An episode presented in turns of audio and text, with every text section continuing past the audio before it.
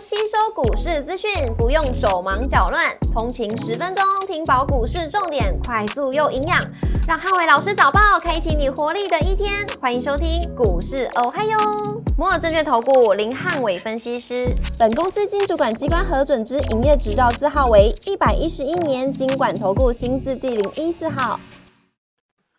大家早安，欢迎收听今天的台股，我还有今日重点提醒，台股出现跌升反弹，那族群呃走势轮动，美股四大指数周三震荡收跌，升息的压力导致美股持续转弱，美股周三由费半指数下跌零点四八个百分点领跌四大指数，英特尔下跌二点二六个百分点，跟恩智浦下跌二点零五个百分点领跌半导体类股，美股族群周三跌多涨少，那科技、非必需消费、原物料类股领涨。房地产、必须消费跟医疗保健类股领跌，那亚马逊上涨一点二八个百分点，跟苹果上涨零点二九个百分点，领涨科技类股。沃尔玛下跌二点一个百分点，跟特斯拉上涨一点七七个百分点，分别领跌跟领涨大型类股。联总会官员持续鹰派的谈话，那加上说联总会会议纪要公布之后，市场解读还是比较偏向鹰派。所以市场预计说，未来三次的利率会议上面都将升息一码。那公布后也使得美股盘中由红翻黑，但跌幅相较礼拜二明显都出现收敛。那盘后在辉达公布的财报优于市场预期，一度这个盘后股价大涨八个百分点以上，也激励美股三大期指电子盘反弹走阳。那股市红绿灯今天亮出黄灯，美元续涨跟美债利率下滑。那跌升反弹，呃，族群出现轮动，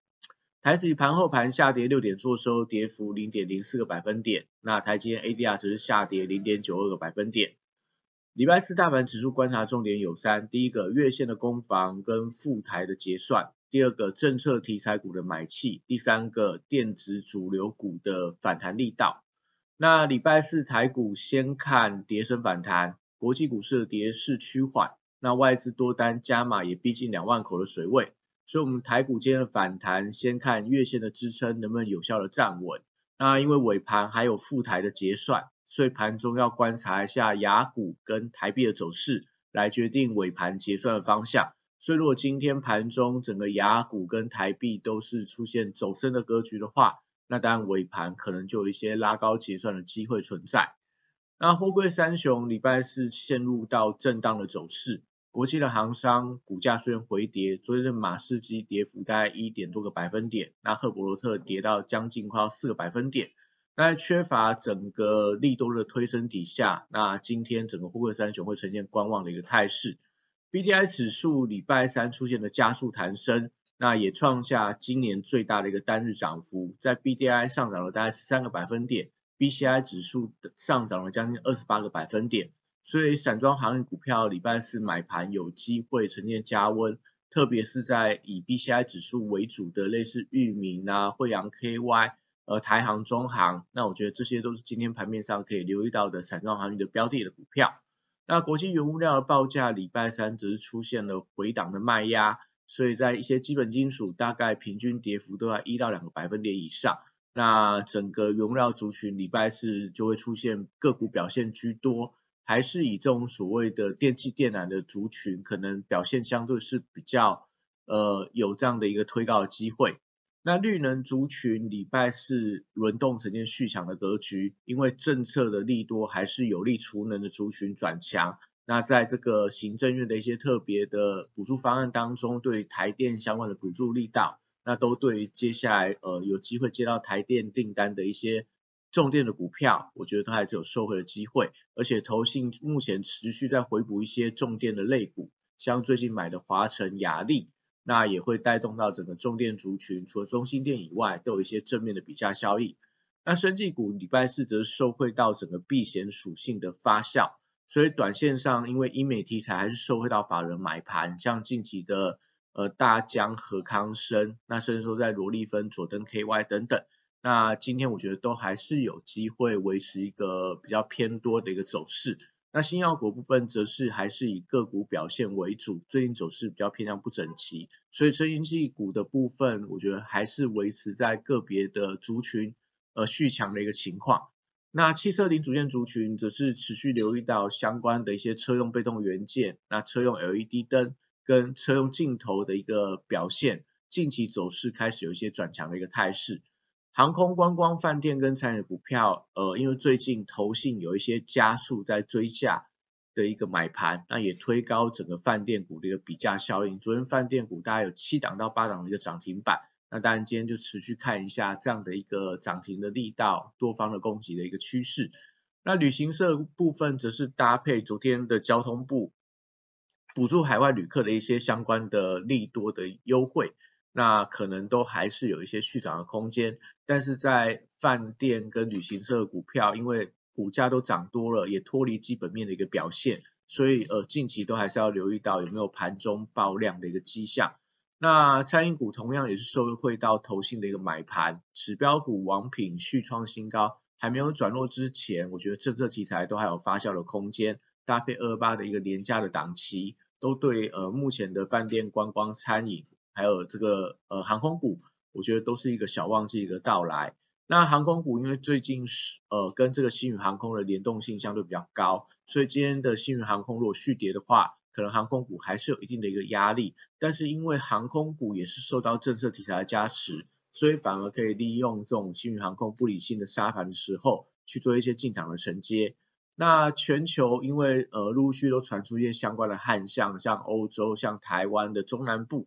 那所以水资源的概念股，我觉得有机会，呃，因为在近期的一个转强之后，那也筹码都还没有凌乱，因为都是刚出现起涨转强的。第二根或第三根的一个红 K 棒，还是可以适度去寻找一些切入的买点。那礼拜四电子股则是观察题材股的反弹力道，大型电子股跟高价股礼拜四有机会出现回稳。那千金股部分则是相对在昨天的盘面上的沙盘当中相对比较抗跌，也代表说这些所谓的直优的高价股还是有一些资金低阶的买盘。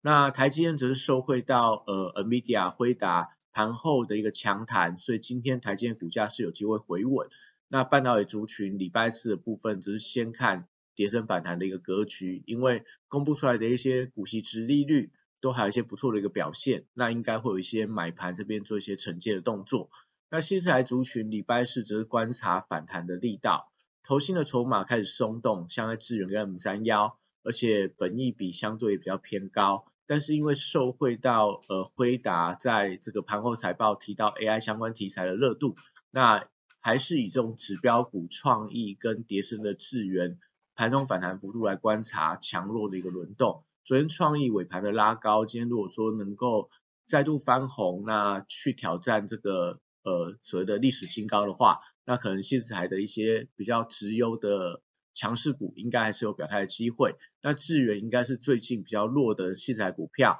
那可能今天就观察一下它的反弹幅度能不能超过三个百分点或四个百分点以上，来去决定整个器材族群今天的反弹的强度。那元宇宙礼拜四还是维持整理的走势，最近人气开始有些退潮的一个现象，在一些相关的指标股都看到所谓资券同减，所以看起来这个人气稍微在做一个降温当中。但是因为整体上元宇宙族群在电子股当中位阶算是比较偏低，而且还是受到 N W 展览题材还没有完全的发酵，所以还是有一些补涨的空间，那就静待整个买盘的一个回流。那军工股的指标股雷虎还是军工股的多方指标，如果今天持续走强的话，还是有利整个军工股的强势表态。安控族群昨天受到精锐的一个拉回而出现震荡的格局。但是因为受惠到转单的效应，加上精锐昨天也呃释放了 AI 的一个监视系统的一个新的亮点，那可能今天都有一些反弹的机会，可以留意到安控族群的一些低阶的买点。